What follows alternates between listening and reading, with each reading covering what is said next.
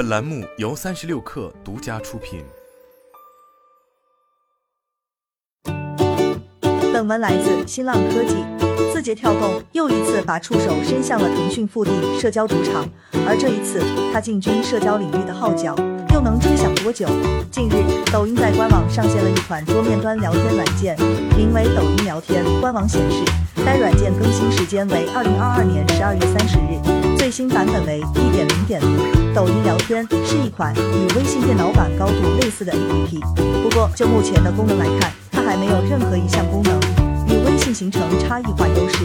长期以来，字节意图在社交市场分一杯羹，且野心人尽皆知。然而，从最早的多闪，到后来的飞聊，再到派对岛，字节推出的多款社交产品都以失败告终。抖音聊天倾注了当红产品抖音的命名，承载了字节新的社交梦。它能改写社交格局吗？虽然抖音聊天被看作是抖音进军社交市场的又一重大举动，不过现阶段的抖音聊天仍显得非常简陋。即使与抖音 APP 内置的聊天模块相比，也存在着不能发送语音、不能发送视频、不支持转发到群等功能差距。二零一九年，字节先后推出多闪和飞聊两款社交产品，开始了社交梦的追逐之路。其中，多闪凭借抖音的流量扶持，主攻短视频社交，而飞聊则主打兴趣社交。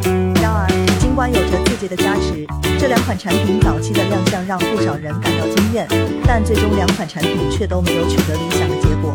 多闪后来被并入了抖音，而飞聊目前的官网也已经关停。之外，二零二二年十月，字节上线仅三个月的派对岛也被悄悄砍掉。多款社交产品不疾而终，社交成为了是字节无法逾越的大山。而今，伴随着抖音聊天的再次推出，社交梦不甘的字节又一次开启了追梦之旅。只不过对于自己而言，屡战屡败的他，想要凭借抖音聊天成功突围，仍面临着不小的难度。因为社交对于用户的粘性真的是太高了，没有任何一个其他的产品可以和它相比，所以每一家互联网大厂都想试一试。在与新浪财经沟通中，DCCI 互联网研究院院长、互联网专家刘新亮指出了字节痴迷于社交的真正原因。不过，他也进一步指出，现状是即使大家都贼心不死，但最后也都死了一遍又一遍。而有用户在社交平台直言。我们已经不需要第二个微信了。刘新亮也认为，第二个微信让用户的切换成本太高。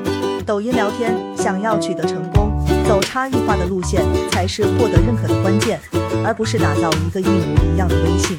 据腾讯二零二二年第三季度财报披露，微信及 WeChat 月活用户已达到十三点零九亿。对于很多用户来说，微信不仅是通讯工具，而是办公软件、社交平台以及支付工具。面对着微信这样的对手，抖音如何做出自己的差异化？在资深产业经济观察家梁振鹏看来，抖音聊天还是更应该结合自身的核心资源，充分开发用户在抖音账号上的好友关系，让大家能够更方便的去分享或展示短视频，进行直播互动，最终做出特色。每一款产品都有自己的核心定位。抖音作为一款短视频分享软件，虽然用户已经。但大多数用户打开它的时候，第一时间想到的还是娱乐，而不是与人建立联系，这导致了它转型社交的先天不足。梁振鹏说道。此外，浙江大学国际联合商学院数字经济与金融创新研究中心联席主任研究员韩和林同样指出，抖音聊天很难复刻微信聊天工具的成功路径，其要获得更多用户青睐，需要和微信错开竞争，走差异化的道路。在韩和林看来，抖音短视频。的会是面向公域流量，它可以成为文化群体、粉丝群体等特定群体群聊的工具，成为一种社交布局工具，但不会成为类似微信这样的私域领域的工具。在互联网企业发展过程中，当公司发展到一定程度之后，开展多元化布局也将逐渐成为公司的业务需要。在字节将触手伸向社交领域的同时，腾讯视频号在短视频方向的布局也已经推进多年。根据 Quest Mobile 数据。大的用户基数，截至二零二二年六月，视频号码规模达到了八点一三亿，超过抖音的六点八亿及快手三点九亿。视频号开始领跑整个短视频赛道。